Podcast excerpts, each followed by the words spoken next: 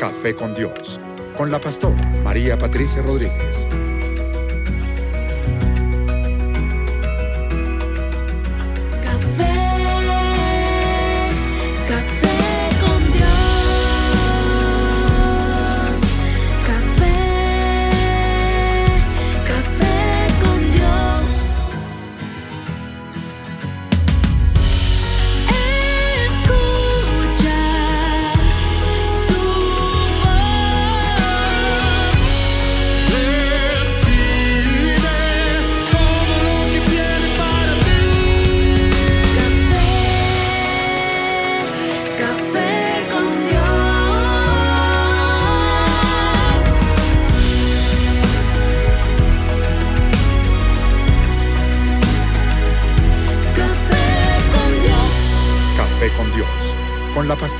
María Patricia Rodríguez. Es un agrado para mi vida gigantesco poder estar esta mañana aquí con todos ustedes, con toda mi mesa de trabajo. Estamos en la mesa original, ¿no? Hoy no les tengo invitados especiales, pero el más de los más sí tiene que estar aquí con nosotros.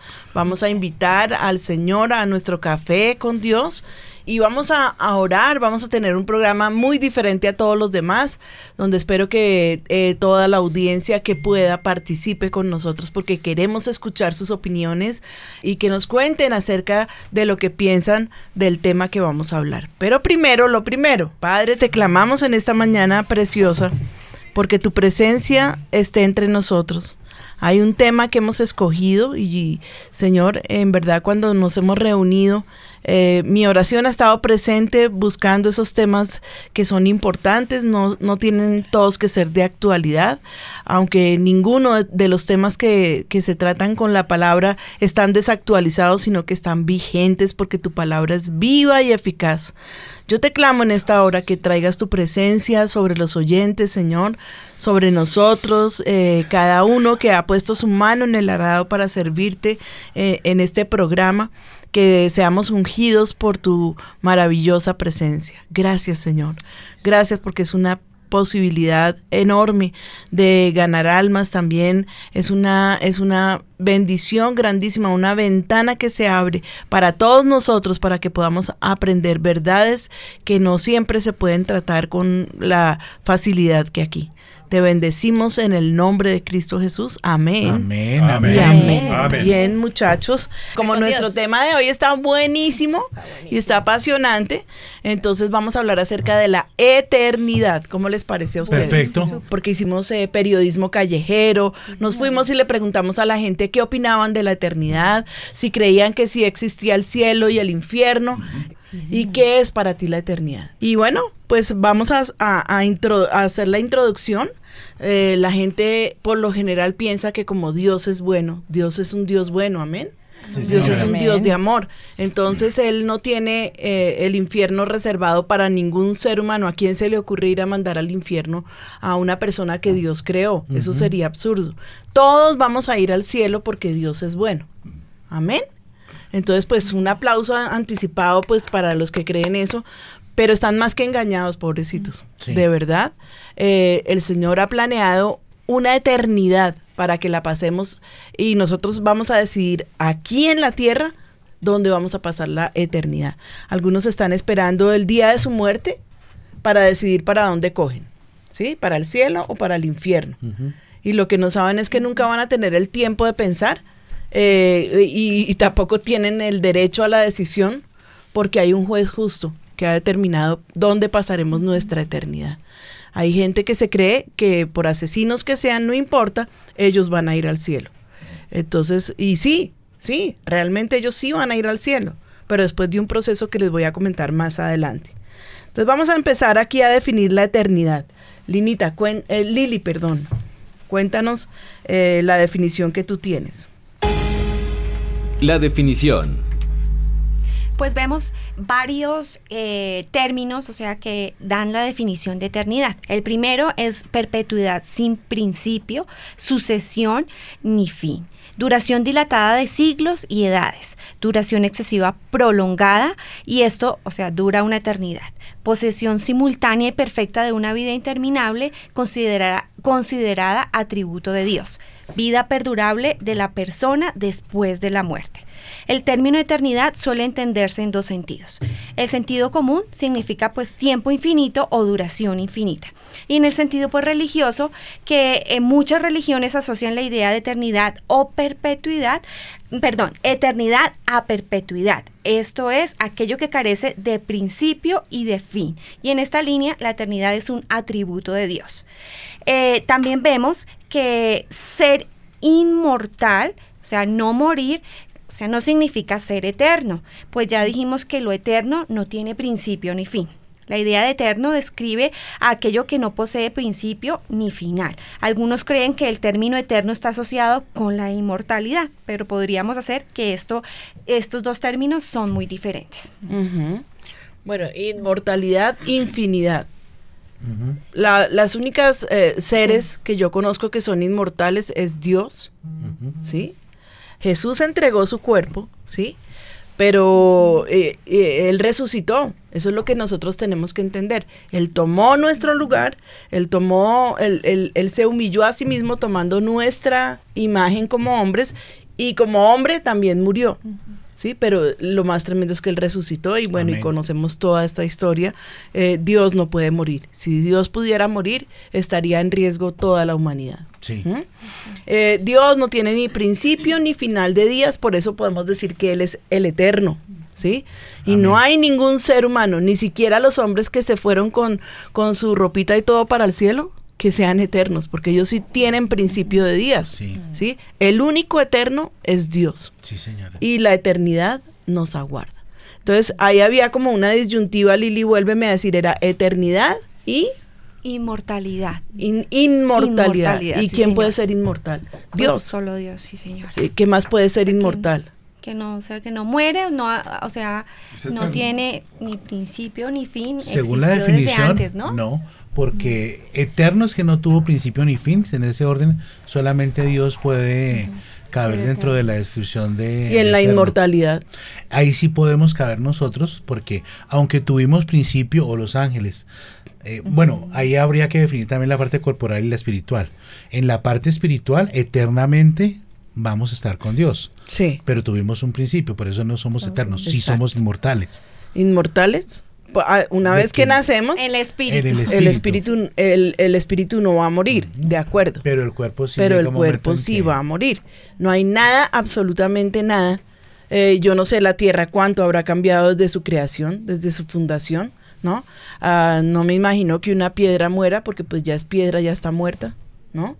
Entonces, pero no puedes decir, ay, no, la piedra es inmortal.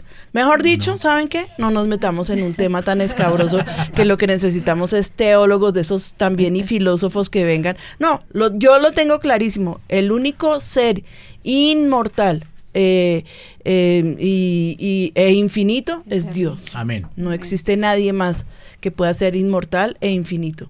¿Sí? Nosotros sí tuvimos un comienzo de días y creo lo mismo que tú, eh, eh, que, que nuestra alma pues es inmortal. Pero acuérdate que en el gran juicio también vendrá el Señor y solamente se salvarán aquellos después del milenio eh, se salvarán aquellos que, que también tuvieron su tiempo con Dios y que hicieron todo lo bueno delante de Dios, porque a pesar de que saben que les queda un último juicio, habrá otra parte que se va a condenar eternamente. Sí, señora. Que serán apresados eh, con Satanás allí en el infierno. Bueno, pero eso dejémoselo a, los, teólogos, de marca mayor. No, yo puedo con el tema. Pregunten. No. Mi pastora le iba a hacer un comentario, perdóneme que interrumpa así. Sí, el número. Ah, hace mucho tiempo, fue que apenas comenzó, pude viajar atrás. Tranquilo que tenemos la eternidad guardando. a mí me afectó mucho eso que su merced estaba diciendo. Resulta que en Nueva York, en las estaciones de tren, había mucha publicidad acerca de algo, si recuerdo bien, se llamaba vino puro. Y si uno lo miraba, daba la apariencia de ser algo cristiano. Pero cuando uno entraba en detalles decían eso que la pastora comenzó mencionando en el programa, de que cómo uno podía pensar que un Dios tan amoroso que había llegado al extremo de dar a su hijo unigénito fuera capaz de condenar a alguien, como quien dice, no tanto trabajo, tanto nadar para morir en la orilla, como que no, eso no es posible. Y apelaba y apelaba a la misericordia de Dios y todo eso. Y después, para acabarlo de enredar a uno, mencionaban a su semejanza, algo así como los testigos de Jehová, de que el infierno no existía, de que era una componenda que habían hecho por un lugar Guena, que era donde tiraban las basuras en Jerusalén, pero que no, que era algo solamente de la época. Y yo quedé con unos cólicos espirituales, pero terribles y me demoré un tiempito en, en que me pasara y hay muchas personas que todavía siguen siendo envenenadas por conceptos por el estilo. No, yo por eso quiero dejar el, el, concepto clarísimo esta mañana acerca de la eternidad. Y la eternidad tengo por seguro que nos aguarda. Y la decisión del lugar donde pasaremos la eternidad depende totalmente de nosotros. ¿no? Porque ahí sí podemos hablar de, es que mejor dicho, me, me meto en un tema muy caliente que es la preexiste, la Perdón, no, no, no, no, no. Predestinación. La predestinación, ¿sí? Porque sí existe la predestinación. Entonces me van a decir, uy, no, echémosle piedra a esa pastora, está loca, ¿no? La predestinación es que Dios, determin, Dios predestinó a todo el mundo para que fuera salvo, pero salvo solamente el que lo acepta. Predestinados estamos todos. A ser salvos. Tenemos que pagar un precio y un precio de santidad. Bien dice la palabra que sin santidad nadie verá al Señor. Tremendo. ¿no? Son paradojas que se nos presentan que tenemos que tenerlas muy en cuenta porque tuve una experiencia tremenda esta semana. Ya me, me lancé como maestra de la palabra. Estoy dándole cristología en el Faith College. No, en serio. Pero, se lanzó hace más de 30 años, solo que ahora está dando cátedra de cristología. Pero no, me, estoy especializando en cristología porque es un tema que me apasiona, ¿no? Entonces, eh, eh, la verdad me sorprendió. La mayoría de los, de los muchachos que están en el Faith College es un grupo el que yo tengo, son 27 muchachos más o menos. Eh, todos ellos nacieron aquí en la iglesia. El que menos lleva, lleva seis años. Eh, pero no, que yo llevo 10, yo tengo 18 años y llevo 18 años con mi familia aquí en la iglesia, y yo tengo 20 años y 20 años aquí en la iglesia, pues yo estaba sorprendida, yo dije, tremendo. Pero cuando hicimos toda la, hicimos una, actividad.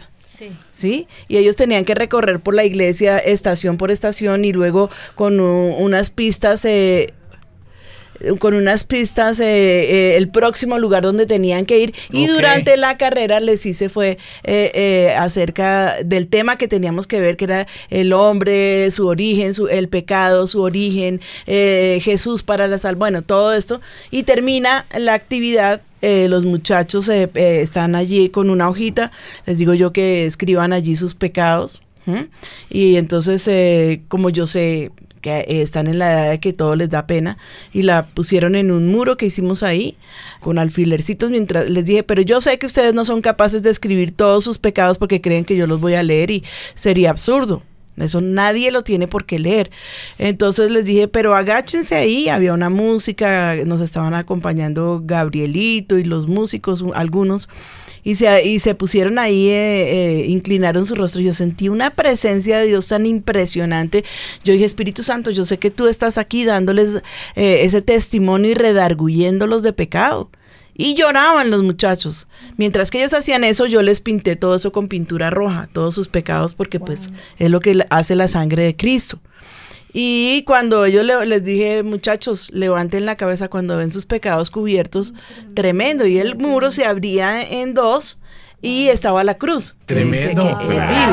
Como el velo del templo. Sí, claro. Entonces, eh, con, el, con, el, con el manto allí puesto y abajo el aviso que dice que él vive. El, Que pusimos. No, no les tuve que decir. Se botaron todos de rodillas y llore y llore delante de la cruz. Entonces, tuve la certeza de que muchos de ellos no habían nacido de nuevo. La certeza. No se los voy a preguntar porque pues es un abuso. Entonces yo pienso que eso es bien importante este, esta, este tema, ¿no? Porque a veces pensamos que por estar en la iglesia, por la tradición de que nos trajeron desde pequeñitos o por la razón de que nuestros padres son cristianos y nos viven exhortando, ya damos por hecho que nuestros hijos son cristianos. Y no, me sorprendió. Tremendo. De verdad me sorprendió. Una mamá mandó un meme que decía, mi hija llegó totalmente transformada. Gracias, pastora, por esa clase. Tremendo. Bueno, pero fue impresionante. Lo quería mencionar Amén. sencillamente porque creo que debemos revisar nuestro corazón a profundidad y debemos preguntarnos qué hay allí realmente. ¿Dónde tenemos a Dios realmente? Sí, porque hice mi oración de entrega hace 20 o 30 o 40 años, ya, listo. Salvo siempre salvo. Que era como la teología de Calvino.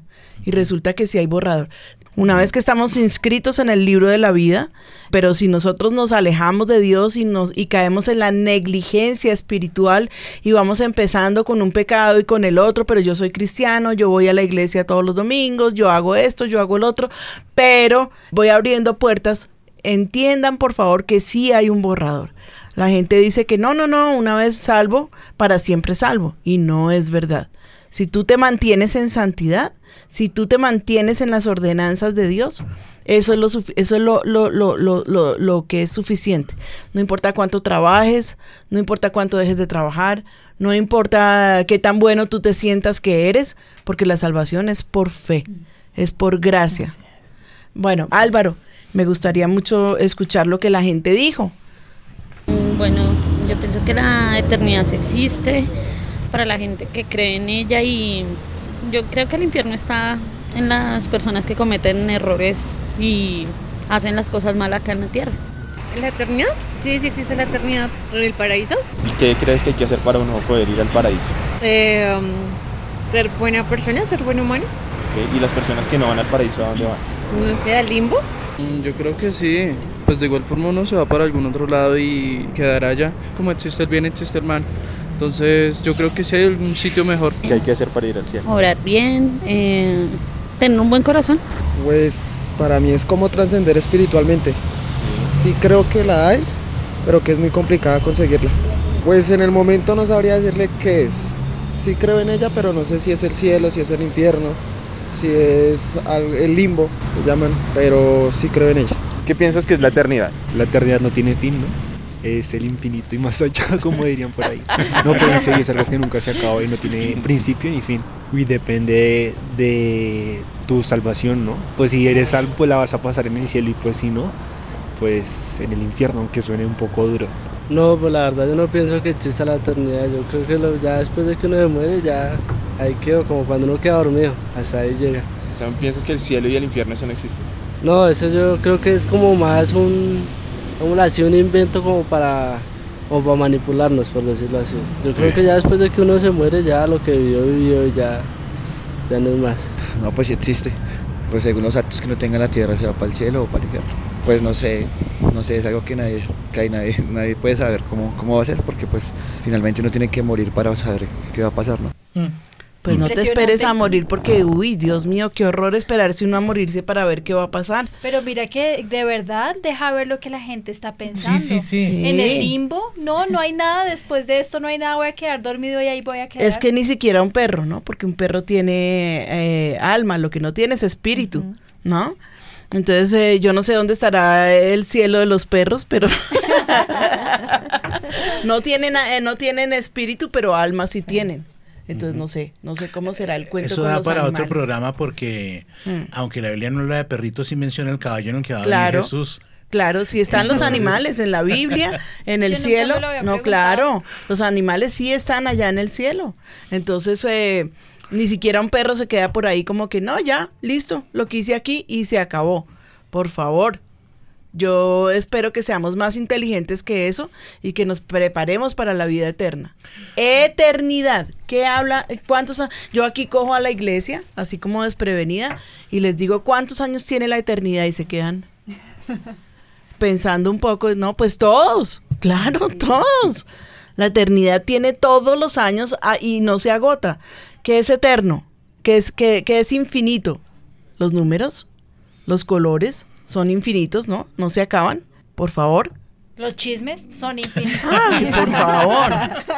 Y mujeres infinitas que los hagan realidad y los traspasen generación a generación, ¿no? Pero sí, eso es infinito. Pero eterno, nuestra alma. Nuestra alma sí es eterna. Eh, yo, yo quisiera, bueno, eh, yo sé que eso está un poquito más adelante, pero la eternidad ciertamente es un atributo de Dios. Él no tiene principio ni final, sucesión de momentos en su propio ser. Y ve todo el tiempo con la misma lucidez. Tremendo. Ser infinito es ser limitado, es decir, que el tiempo no limita a Dios. Escuchemos muy bien eso. El tiempo no limita a Dios. El- el- es que lo que yo les digo, Dios no tiene afán. Yo me puedo poner muy bravo porque, porque no me respondió inmediatamente lo que yo quería, pero como él no tiene afán. Sí, sí. Para él un día es como un minuto. ¿no? Uno dice que Dios llegó tarde y mentiras. Nunca, llegó en el momento que era. jamás. Él nunca llega tarde. Dice el Salmo 92, dice, eh, desde antes que naciéramos los montes, desde, que, desde antes que nacieran los montes y crearas la tierra y el mundo, desde los tiempos antiguos y hasta los tiempos postreros, tú eres Dios. Dios, de modo similar, dice en Job, en Job 36, 26 dice, el, Eliú le dice a Dios, incontable es el número de sus años. Y en Éxodo 34 encontramos que el tetragrama, que se traduce como Yahvé porque no lo pudieron, o sea, lo tradujeron como Yahvé, pero está mal, mal traducido, igual que Jehová, está mal traducido porque son solamente consonantes.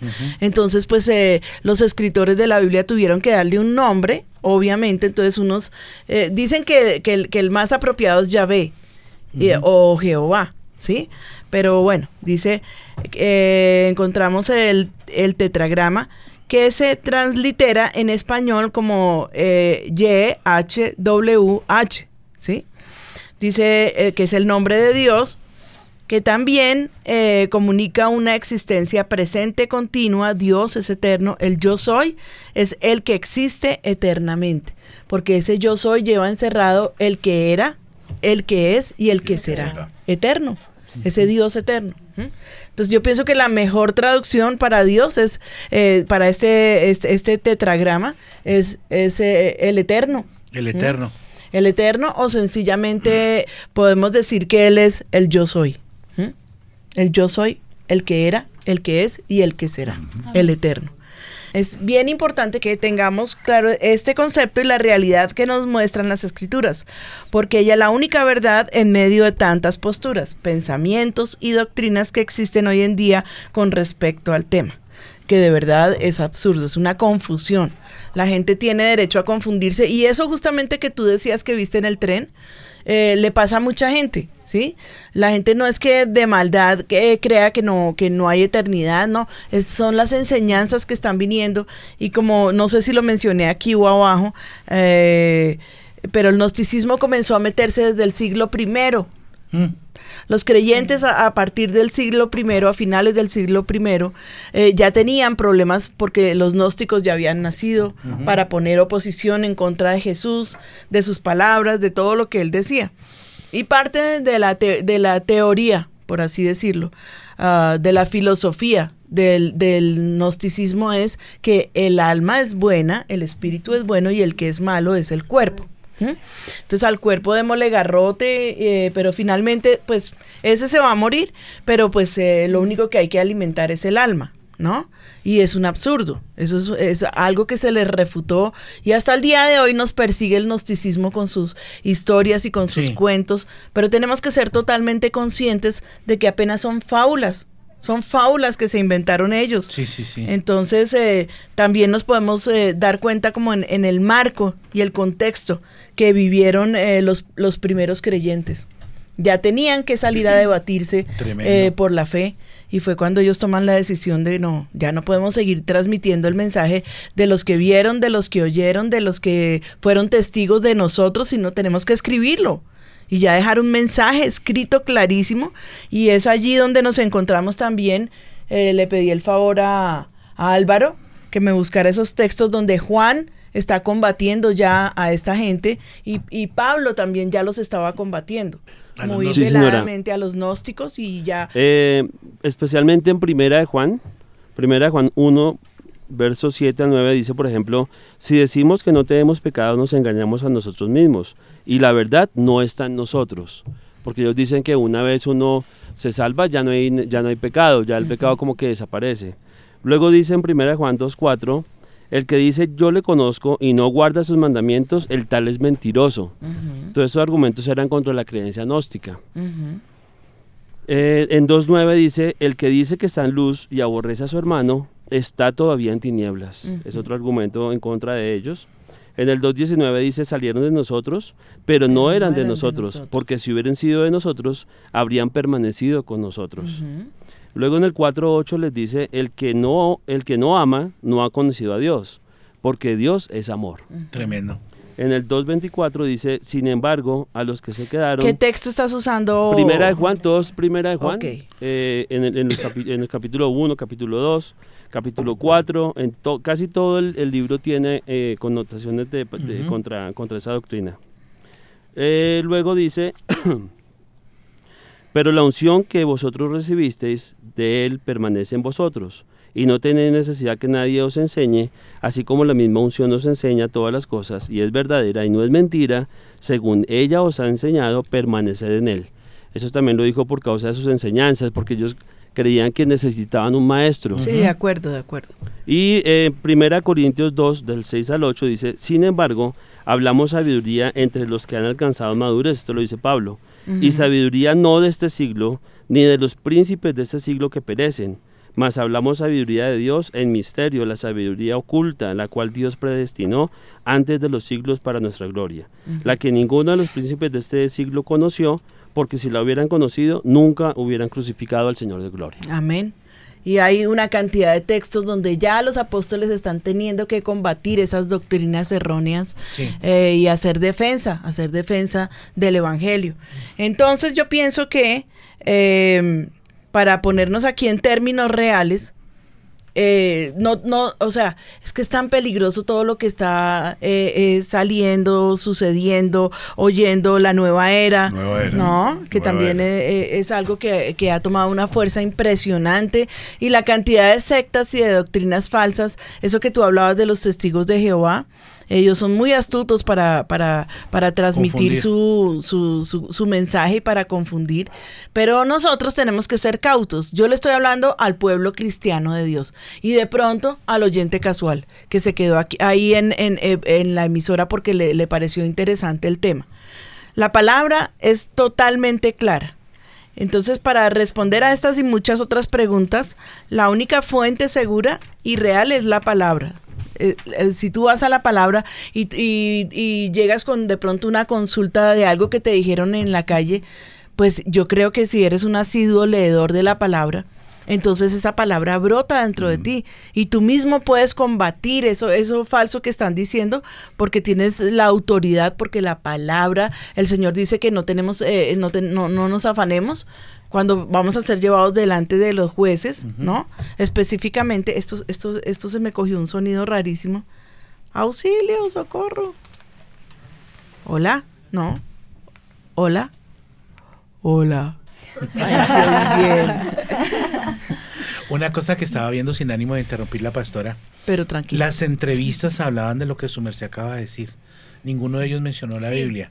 Todos eran yo ninguno. y me parece, ta, ta, ta.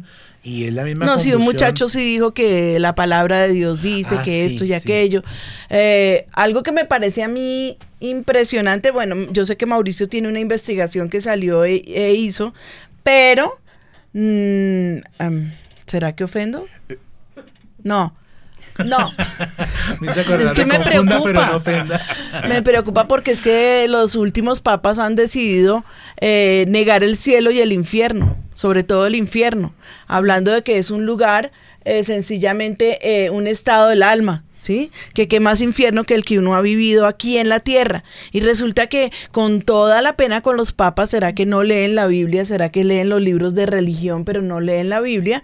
Yo no quiero atacar a nadie. Por favor, entiéndame, los hermanos católicos, yo no los quiero atacar pero sí sacarlos de esa mentira. No, el cielo sí y el infierno sí existen, Sí. son, son lugares reales y no son mentiras, no son estados del alma. El que no reconoce que hay cielo y infierno, eh, el purgatorio no existe, ese es un lugar que no existe, ese se lo inventaron, ese el limbo, limbo. y eso sabes qué fue, existe. ahí vino, por eso eh, eh, durante el tiempo de la reforma fue Lutero el que, el que les pudo quitar eh, esa, esa mentira del limbo, ¿por qué? Porque era que por sus, su, la, eh, decían, cuando la moneda Las toca, absoluciones. sí, pero como era que decían que, Que cuando apenas sonara la moneda en la latica, en la lata el alma salta al purgatorio. era el alcacerse de la época. la- Exacto. Las indulgencias. Entonces, eh, las indulgencias, que fue el ataque más severo que presentó Martín Lutero, que era lo que lo enfurecía, ¿sí? Que, que la gente no podía pagar por los pecados de los que ya habían muerto, inclusive,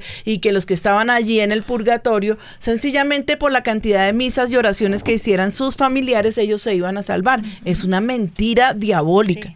Totalmente diabólica. Y yo quiero que la audiencia escuche y entienda que sí hay cielo y que sí hay infierno, que no hay un lugar intermedio. En Dios no existen los, los lugares grises, ni, la- ni los estados grises. Por eso él habla del, del que peca. O sea, del que es eh, frío o caliente, porque al tibio lo vomitará de su boca. Al, se- al Señor las cositas a medias nunca le han gustado, nunca y no son parte de- del evangelio que nosotros hemos aprendido. Sí hay cielo y sí hay infierno.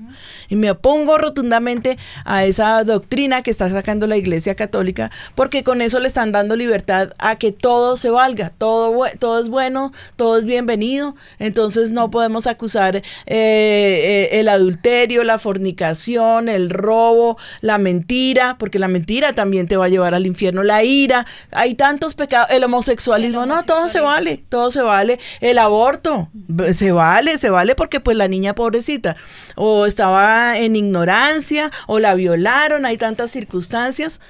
¿Saben qué? Esto, lo que está viniendo es aterrador. El estado de Nueva York aprobó eh, la semana pasada que los niños que nazcan no se les ponga el género femenino o masculino, sino que ellos lo escojan Ellos más tarde. deciden. Claro, ellos lo escojan más tarde y se aplaudieron y hicieron un día casi que, eh, que de fiesta, porque pues wow, fueron los primeros absurdos locos de mentes que dejan a los niños sin género, porque pues hay que aceptar que el niño decida pues si es niño o niña. Yo me acuerdo que a uno le contaban un cuento cuando estaba pequeñito que habían dos bebecitos en la cuna. Entonces le dice el uno al otro, ¿tú qué eres, niño o niña? Entonces le dice el otro, no, yo soy niño porque tengo los patines azules, ¿no? Porque no podía diferenciarlo. Y la niña, pues patincitos rosados, ¿no? Y esa era toda la inocencia y, y hasta ahí paraba. Ahora, pues claro, eh, eh, apenas es un cuento. No tengo Y el patincitos. que los tuviera amarillos se fregó. Se fregó, mijito, usted es de los I, ¿no? Porque son L, L, T, G, B, I. Él era I, ¿no? Indeciso, no sabe lo que es. Indeciso. Pero bueno. En eh, las entrevistas hubo una persona que dijo que el infierno era acá mientras uno estaba en la tierra. claro, espérese y verá el que le aguarda, el verdadero, ¿no? Y, y eso es lo que está enseñando la, la teología católica en las universidades en teología, Sí. que el infierno es eso, solamente un estado. Un estado del Del alma. alma. Un estado, o sea, que tú estás allí acorralado, apresado, pero pues eh, me imagino que la, la teología tendrá que continuar que el día que mueras, pues tranquilo que vas para el cielo. Ah, no, porque no existe. ¿Para dónde se van? No, y tengo cuando ni llegue idea. allá, ¿quién le hace el reclamo? no. ¿Y en qué concluyeron? A ver, por favor, si no hay cielo ni infierno, eh, Ya no se van. o sea, ahí quedan como estatuas, o sea, como el cuerpo para el hueco y chao. No hay nada más. Y entonces, ¿para qué Jesús? Entonces, no, y, y hay vida después de la vida. Claro que sí la hay. Eh, Mauro. Diferentes conceptos de la eternidad. Pastora, eh, nos tomamos el, el- trabajo de entrevistar a varios representantes de las diferentes confesiones o religiones que hay en Colombia. Y entre estos entrevistamos a Pedro Tatay, que él es perteneciente, es uno de los representantes de la creencia Aradidas, que es la comunidad Vaisnava, más conocidos como los Hare Krishna. Ok. Él, habló- es uno de las facciones, ¿no? Porque tienen varias Sí, facciones. son varias, son varias, por eso digo yo, él es una de las facciones.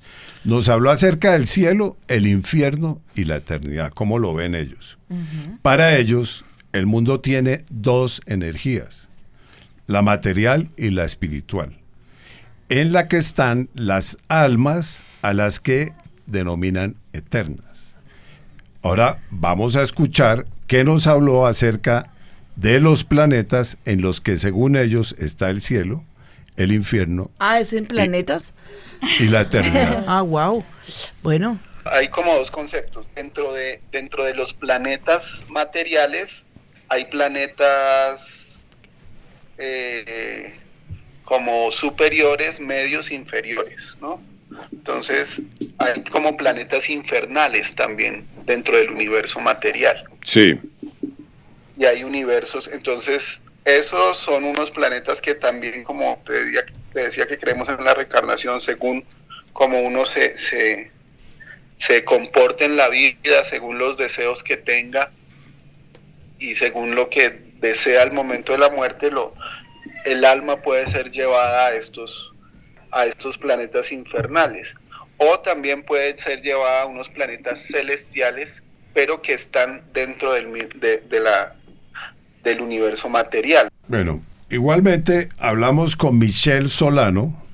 Ella es la directora de Relaciones Públicas de la Iglesia Scientology en Colombia. no sé, cienciología. Sí, Ellos dicen que las personas tienen muchas vidas y la vida la basan en lo que es el bien y lo que es el mal.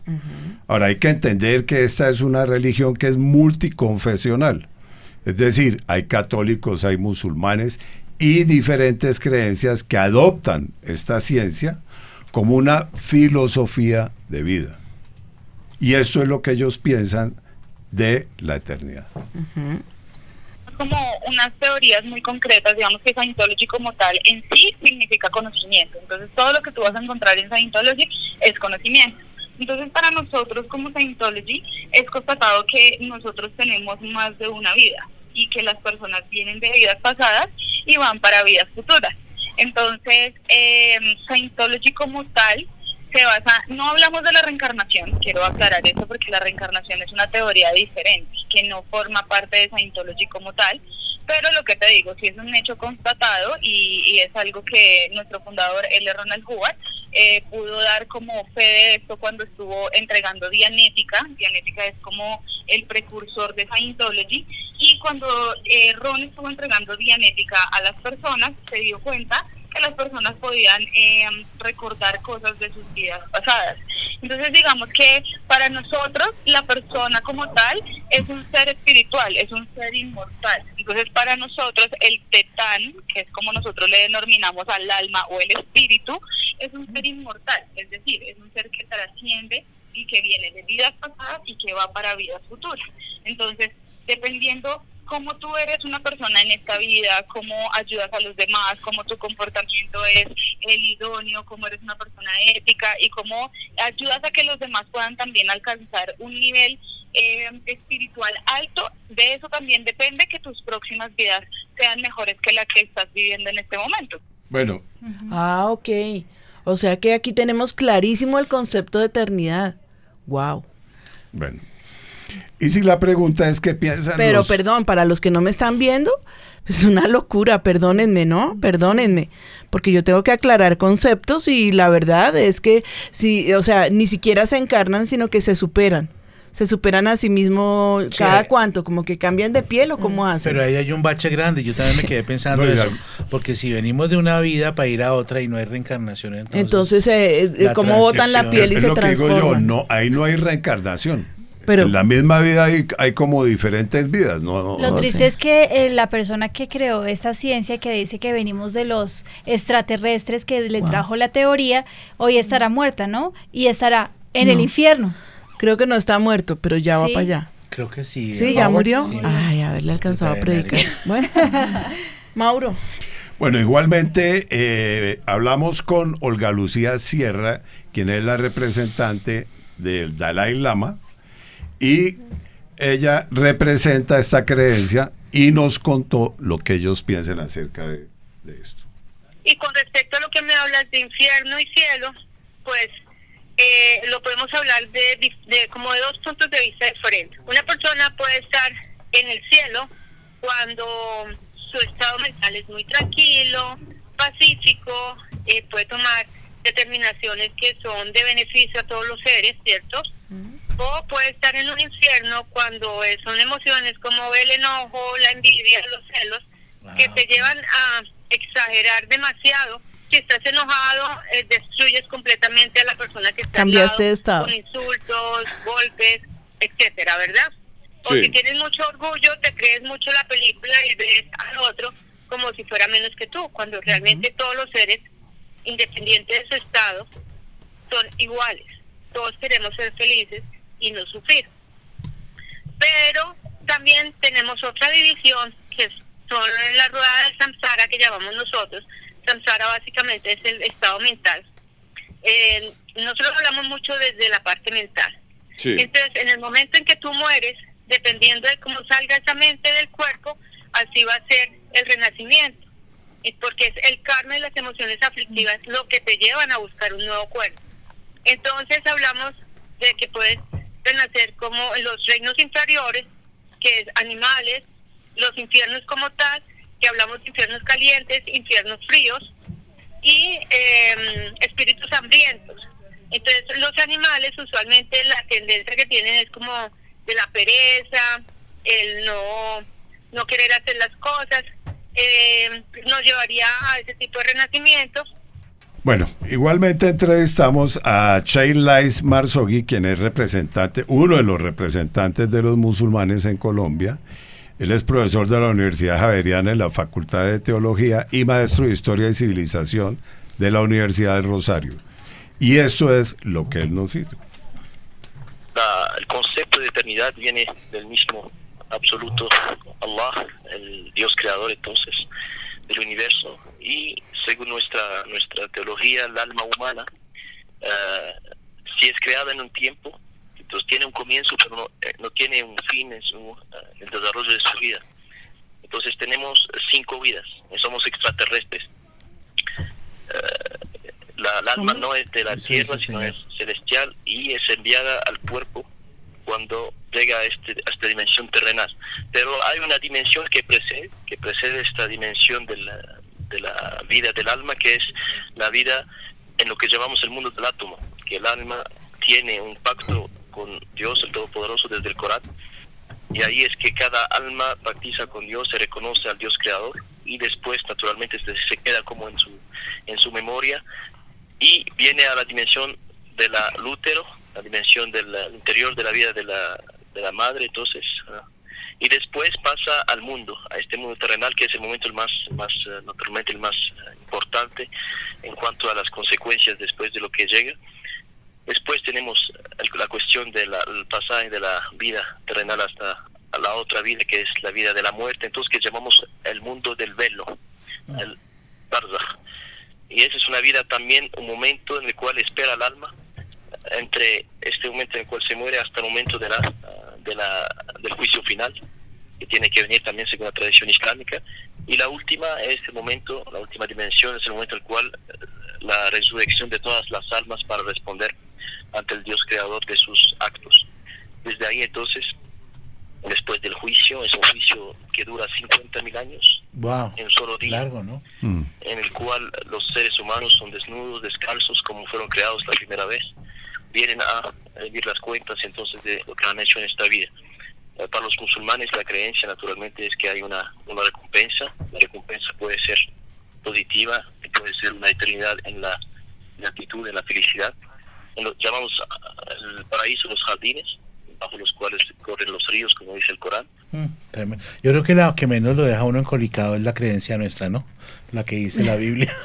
Porque las otras son muy Yo complicadas. pienso que aquí encontramos una cantidad de, de filosofías y de forma de vida y de religiones y de matices y de pensamientos, con todo respeto, porque no quiero ofender a nadie, cada uno es digno y tiene el derecho de pensar y de creer en lo que quiera, para eso somos libres, ¿no? Ah, pero yo como vuelvo y retomo, yo le estoy hablando al cristiano, yo estoy hablando acerca del cristianismo, yo estoy hablando acerca de lo que piensa el Dios Todopoderoso, el Dios del cielo, el creador del cielo y de la tierra. No hay otro Dios aparte de él. Para nosotros, los, los cristianos, Dios es el único Dios y es el más grande. Y si pudiéramos comparar todo lo que ellos piensan versus lo que Jesucristo nos enseñó a nosotros, que fue ese Dios que se encarnó, ¿sí? Entonces definitivamente podemos decir que es una confusión, es una cantidad de cosas eh, y yo pienso uh, ponerse uno a creer en todo esto. Um, no será un poquito más complicado que simplemente tomar la Biblia y comenzar a leerla y comenzar a, a ver cómo se despeja la mente y ves tras vez las dudas eh, que han dejado todas estas enseñanzas para mí erróneas. y se lo puedo combatir a cualquiera de ellos con la Biblia con sencillamente leer la palabra de Dios, con hechos y con evidencias, ¿sí? Porque tenemos esa evidencia y ese, esa, ese sentido de que somos salvos por el Espíritu Santo de Dios. Es una persona que ninguno de ellos nombra. Eh, nosotros tenemos la Trinidad, el Padre, el Hijo, el Espíritu Santo. Son eh, eh, esos, esa Trinidad que son un solo Dios y que nos dan testimonio de muchas maneras de que, de que hemos recibido a Cristo y de que somos salvos, que tenemos vida eterna y que vamos a pasar la eternidad con Dios, eh, que sí hay cielo y que sí hay infierno, esa es nuestra confesión. Eh, como me hubiera gustado haberme preparado, yo no sé si alguno me puede buscar eh, el, el, ¿cómo se llama? El credo de Nicea. Sí, se lo Por favor, es importantísimo. Ah, porque allí en Nicea fue donde ya como que se retomaron todos los conceptos y pensamientos, yo creo que, yo creo los gnósticos, los no sé qué, los no sé cuántas, listo. Sí, señora, acá lo tengo. No, pásamelo por favor aquí a mi computador para yo poderlo leer. Eh, Pero mira que todo lo que están diciendo estos grandes eh, eruditos que realmente suena absolutamente loco, es lo que la gente en la calle está diciendo a su manera, ¿no? Es verdad. Es una locura, lo que están diciendo es una locura. De todo el revuelto que hay. Sí. De lo que se ha puesto Hollywood, la televisión y los medios a decir lo que es la, eternidad, que hoy vamos a debatir. Eh, pero mira que eh, en ningún lugar en la Biblia enseña que el cuerpo es malo y que el espíritu es bueno. Ninguna parte en la Biblia lo enseña. Más bien dice, y vio Dios que lo que había hecho, todo lo que había hecho, y he aquí que era bueno en gran manera. Ahí está en el Génesis. Apenas abres tu Biblia, Génesis 1.30 lo dice. Dios quedó satisfecho con la obra que había eh, hecho y que la habían hecho entre los tres, el Padre, el Hijo y el Espíritu Santo, porque al hombre cuando lo creó, él dijo, lo haremos a nuestra imagen y semejanza.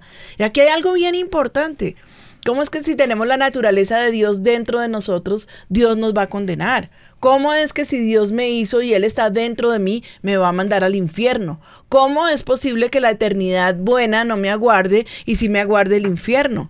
Yo quiero decirles algo. Lo que el Señor Jesucristo les dijo allí, es, eh, creo que está en el Evangelio de San Mateo, en uno de los primeros capítulos, ah, pero cuando, cuando llegan a preguntarle los fariseos eh, que, eh, que si se le debería dar a César el, el, pago de los impuestos, entonces él, les pregunta, a los fariseos y a esta, a esta gente que lo estaban tentando, porque solo lo hacían para tentarlo, él les dijo, dadle a César lo que es de César y a Dios lo que es de Dios. Y con eso, ¿qué quería decir el Señor Jesucristo? A César denle su dinero, porque pues sí, es la ley. Y él mismo lo demuestra cuando, cuando le manda a Pedro que vaya y pesque, que el primer eh, pez que salga, entonces allí encontrará el dracma y que pague por él y por Pedro, ¿no? Que pague por el Señor Jesucristo. Sí, páguele, porque des, a, darle a César lo que es de César. Pero entonces, ¿qué es lo que es de Dios? Entonces, lo que el Señor Jesucristo nos quiso decir es darle a, Dios lo que es de Dios cuando dice que Él nos creó a su imagen. La imagen de Dios es lo que tenemos que darle nosotros al Señor. Nuestro cuerpo, nuestra alma, nuestra mente, darle a Dios lo que es de Dios, lo que le pertenece a Dios es nuestro ser. Amén. ¿Mm? Entonces, entendamos que sí, a César, al mundo, le entregamos lo que al mundo le corresponde, pero a Dios que nos creó a su imagen, le damos lo que le pertenece, que es lo que está pidiendo.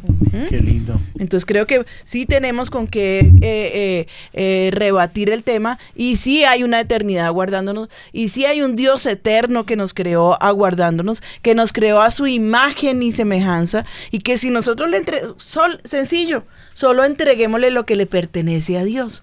A César, si ustedes no pagan los impuestos, ¿qué va a pasar? Les van a quitar sus propiedades, los van a multar, les van a poner problemas eh, si, si no pagan una multa, si no pagan el agua, se la cortan, si no pagan la luz, se la cortan. eso es César. Entréguenle a César lo que César está demandando, porque ese es el mundo. César y el mundo, gracias, mi amor. Eh, pero a Dios, ¿qué le vas a entregar? nunca, nunca nos lo preguntamos. Cuando le dice, dad a César lo, y a Dios lo que es de Dios. Y, ah, ah, ok. ¿Y qué es lo que es de Dios? Tremendo. Que eh, el diezmo, por ejemplo, eso le pertenece a Dios. Pero ¿qué más? Si somos su imagen. Tremendo. Porque Él nos creó a su imagen. Entreguémosle la adoración, entreguémosle la honra que... ¿Para qué nos creó Dios? ¿Para qué creó Dios al hombre? ¿Con qué naturaleza creó Dios al hombre? ¿Por qué necesidad dio a Dios a crear al hombre? Dios quería tener comunión con el hombre. Dios quería ser adorado por el hombre. Dios quería ser alabado por el hombre. Dios quería caminar sencillamente con el hombre. Y cuando Adán comete este pecado de desobediencia, entonces ¿qué pasa? Se corta la comunión que había. Así de sencillo. ¿Ese era el plan de Dios? No, ese no era el plan de Dios. Pero él en su desobediencia el que se fue el pecado de Adán y de Eva, la desobediencia, la tentación, entonces sencillamente se dejó llevar porque fue tentado. Se dejó llevar porque le, pudo más la tentación que obedecerle a Dios. Tremendo. Pero luego culpamos a Dios. Dios es el culpable de todo lo malo. Es que todo lo malo que me pasa es Dios. Mentiras del diablo. Satanás desde el mismo momento de, que eh, está iniciando la vida allí en el huerto, aparece para tentar a la mujer. Entonces entendamos que a Dios lo que le pertenece es todo lo que nosotros somos hechos a imagen de Dios, a semejanza de Dios, adoración, gloria, honra, respeto, santidad, ¿sí? Y si, y, si, y si nosotros nos sometemos a obedecer en todo eso a Dios, ¿cuál problema vamos a tener con la eternidad? ¿Para qué me van a preguntar a mí dónde van a pasar la eternidad? Mm. No me lo pregunte, pregúnteselo usted mismo. Mm, tremendo. ¿Qué de lo que le pertenece a Dios usted le entrega al Señor? ¿Mm? Pero mira quién está citando ese salmo, a Jesús. A Jesús. ¿Sí? Me diste este cuerpo, me preparaste un cuerpo, un cuerpo perfecto, porque Dios nos creó con perfección. ¿Sí? Y del Adán al que se refiere Pablo, del primer Adán, no es al, Adán caído que fue eh, eh, cuando Cristo se encarnó, no fue en el Adán caído, sino el Adán y, la, y Eva que no habían pecado. Por eso Jesús fue sin pecado. Tremendo. ¿Mm? Es que, o sea, tenemos, tenemos necesidad de reconocer la grandeza de nuestro Dios. Y tenemos necesidad y obligación de reconocer que nuestro Dios es santo. Y tenemos la obligación de seguir a Cristo. Y si no, entonces, ¿para qué Él tomó esa forma de hombre? ¿Para qué? Se hubiera evitado todo ese problema. ¿Sí? Envíen a cualquiera. Pero Él tomó esa forma de hombre y no satisfecho con esto, sino que se hizo, se despojó de, toda esa gloria, de toda esa divinidad. No completamente, porque su divinidad jamás la perdió. ¿Sí? Pero se despoja para hacerse como un siervo para venir a esta tierra y enseñarnos lo que es la obediencia. Sencillamente, no hay más lío. El Señor Jesucristo fue ese ejemplo de obediencia total y nunca tuvo problemas. Nunca. Entonces, entendamos esto. Sí tenemos un ejemplo, sí tuvimos un ejemplo y lo tenemos, lo tenemos aquí en el corazón marcado. La conciencia, ahí en esa conciencia Dios nos habla. Y ahí podemos decir, definitivamente lo que estoy haciendo es bueno o lo que estoy haciendo es malo. Yo quiero leerles aquí el, el, credo, que en, eh, eh, en ese... ¿Credo niceno? Sí, el credo niceno, pero cuando se hizo esta... ¿Cómo se llama? Se me fue. El, ¿Concilio? El concilio de Nicea, ¿sí? Que parece ser que como que fue el que, el que ya tomó todos los términos acerca de, de, Jesucristo, de Dios, de la teología, y los, y los alineó. Entonces es como que, como, como el más, el, el más certero. Dice, creo en Jesucristo, su único, No, creo en Dios Padre Todopoderoso, Creador del cielo y de la tierra. Creo en Jesucristo, su único Hijo, nuestro Señor, que fue concebido por obra y gracia del Espíritu Santo. Nació de Santa María la Virgen, padeció bajo el poder de Poncio Pilato, fue, fue crucificado, muerto y sepultado, descendió a los infiernos, al tercer día resucitó entre los muertos, subió a los cielos y está sentado a la diestra de Dios Padre Todopoderoso. Desde allí ha de venir a juzgar a los vivos y a los muertos. Creo en el Espíritu Santo, imagínense lo, lo, tremendo. En esto sí no creo, en la Santa Iglesia Católica, la comunión con los santos, el perdón de los pecados, la resurrección de la carne, la vida eterna. Amén, Amén. y amén. El, el único pedacito es, es, es que es, La eh, Iglesia Católica. es que creo en La Santa Iglesia Católica. no, eh, eh, o sea, no. es la iglesia universal. Yo creo en la iglesia del Señor Jesucristo, la que Él vino y fundó y en la que estamos nosotros ahora. Ah, como se los dije nuevamente, quiero que ustedes me escuchen. No estoy aquí para refutar a nadie. Tengo mucho respeto por, por lo que la gente cree. Eh, los cienciólogos y Islam y todo tienen derecho a creer en lo que quieran.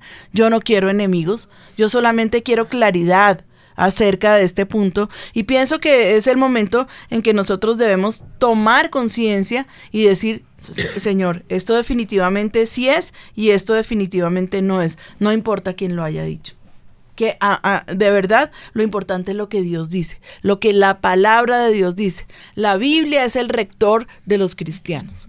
Si tu pastor te dice una cosa, pero la Biblia te dice otra, ¿quién tiene la razón? La Biblia. La Biblia. Sencillamente la Biblia.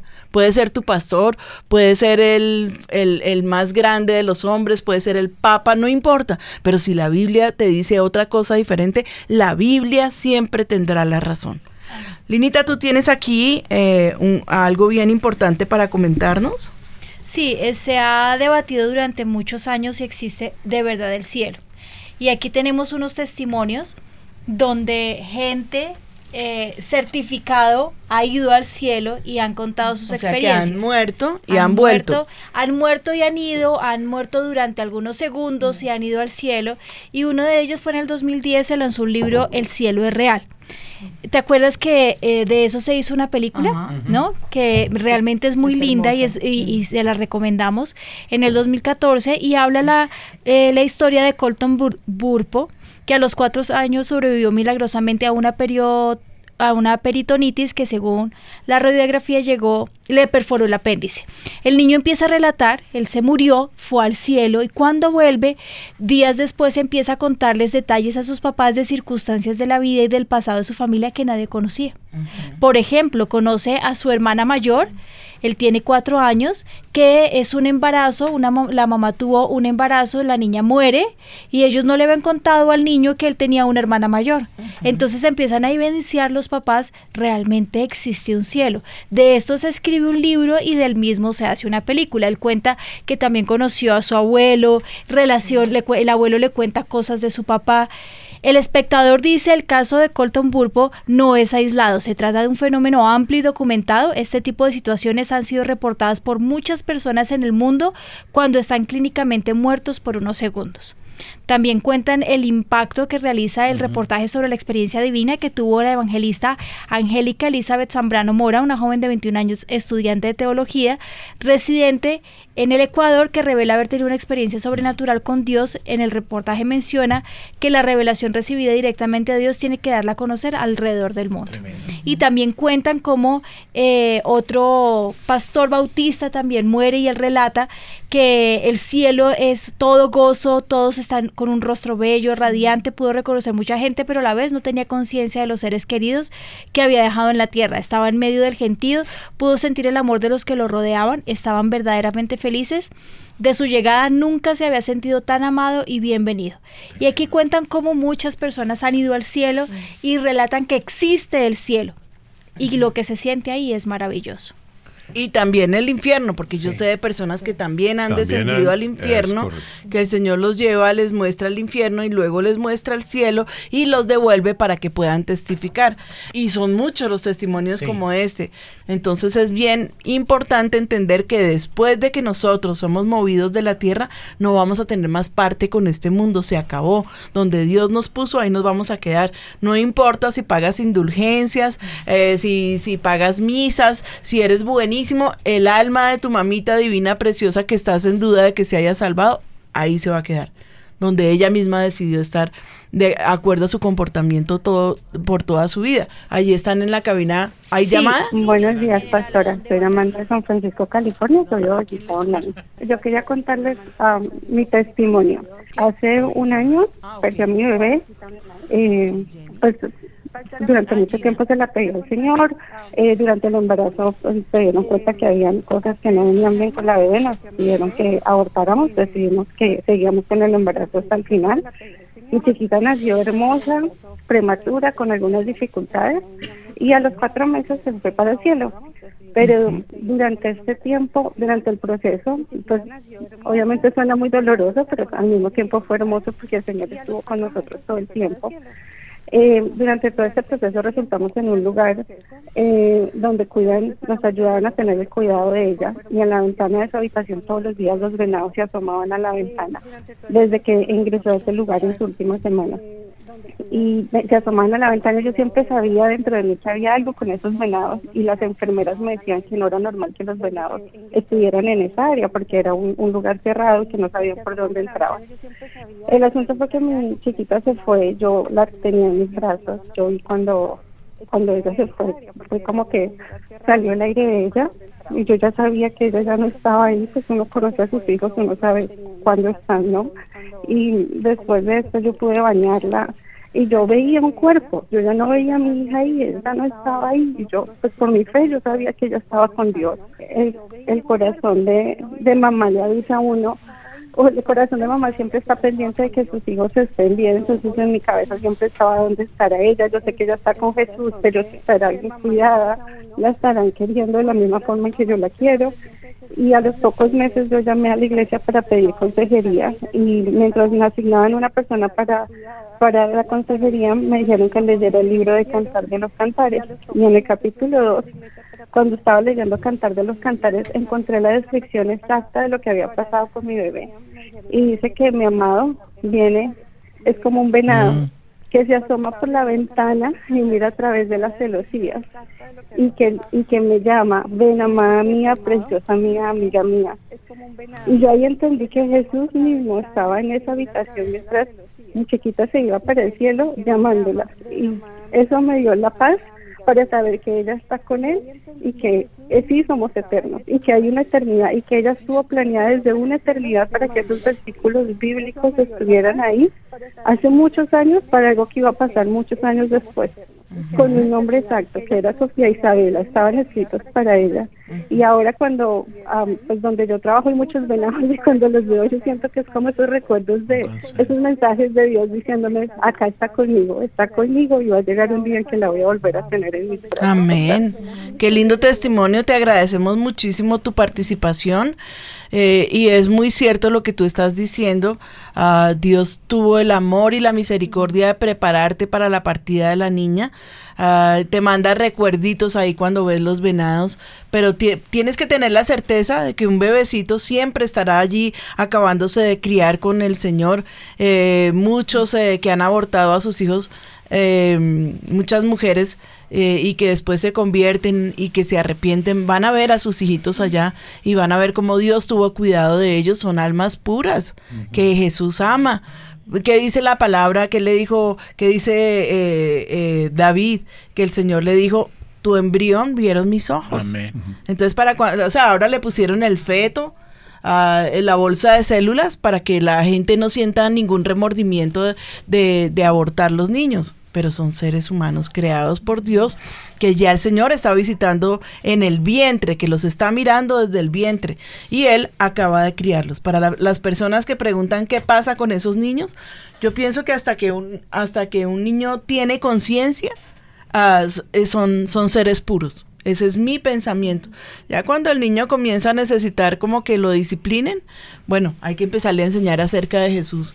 Pero no soy quien para juzgar si Pero el niño sabes, se va o no esa se va para el cielo. eh, ¿cuándo sabe uno que el niño ya puede irse al cielo y al infierno? Es entre la edad de los 6 y 7 años de edad. Mm. A esa edad el niño ya es merecedor del cielo o del infierno. Mm, Tremendo. Por eso es tan importante que le enseñemos a nuestros hijos de la vida eterna, ¿no? Porque en cualquier momento mi hijo de nueve años, si tiene un accidente y no tenía a Jesús en su corazón, pues va a ir al infierno. Es lo que nos enseñaban del uso de razón, de la... Perdón. Eh, yo no creo que tan pequeñitos, mamita, porque yo creo que un niño de seis años, bueno, es que el mundo está tan convulsionado y tan perdido, pero pienso que a veces un niño de seis años que es mal criado lo es porque esa es la enseñanza que, en la que está siendo adoctrinado pero regularmente yo veo que los niños aquí en, en, la iglesia, en la fe, son niños que aunque sean eh, locos y rebeldes y que brincan y que saltan y que son hiperactivos, pero son niños que en esencia son buenos. Son buenos, ellos saben distinguir y eso, eso sí lo tienes, eso sí es muy cierto, Linita, que ellos ya saben distinguir entre el bien y el mal, ¿no? Pero sí está comprobado que los chiquitos cuando ya tienen la conciencia de lo que está bien y que está mal, eh, ese, es el momento, ¿no? Porque hay niños que son muy infantiles y muy, eh, bueno, 5, 6, 7 años, pero a los 7 años ya un niño sabe lo que está bien y que está sí, mal. Sí, eso sí, ya es cierto. Yo quiero que hagan esta oración conmigo, que la hagas de todo tu corazón y que le digas al Señor Jesucristo, Señor, perdóname todos mis pecados Perdóname, Señor, porque yo no te he tenido en cuenta. Perdóname porque he vivido separado de ti por muchos años y me he resistido, Señor, creyendo a las confusiones y a las extrañas cosas que enseñan por allí. Pero yo te pido que me inscribas hoy en el libro de la vida y que no me borres jamás. Espíritu Santo, ayúdame a, caminar contigo. Tú eres Espíritu Santo el que nos redarguyes de pecado. Te pido que a la audiencia que está allí escuchando el programa, que no te conoce, te le reveles en este día, Señor, que puedas eh, reavivar allí su conciencia, que si está muerta, que si está allí marchita, tú la reavives y, Señor, yo te clamo que vengas a morar dentro de cada uno que está abriendo su corazón para ti Gracias te damos por este programa. Gracias porque sabemos que lo que nos aguarda lo definimos aquí en la tierra y no cuando demos el paso hacia el más allá que sabemos que lo que nos aguarda es el cielo y la tierra porque son lugares reales, tan reales el cielo y el infierno, tan reales como la tierra, Señor porque allí pasaremos ese tiempo de eternidad, eh, eh, nuestras almas pasarán ese tiempo de eternidad. Gracias te damos, Padre, en el nombre de Cristo Jesús. Amén y amén. Amén. Bueno, quiero agradecerle a mi audiencia por, por haber estado allí, preparándose, eh, escuchándonos, soportándonos allí en su casa y que el Señor me los bendiga en ocho días con un nuevo tema. Si Dios quiere, nos veremos aquí en Café con Dios.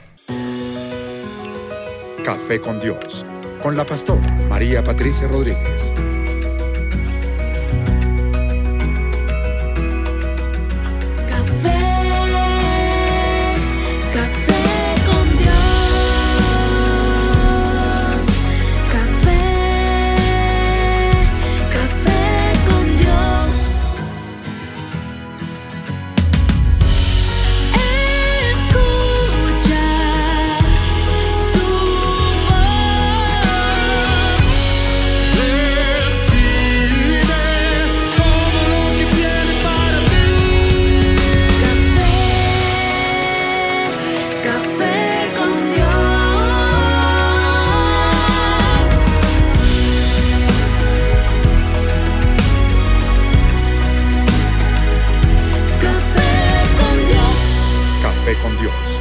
La pastora María Patricia Rodríguez.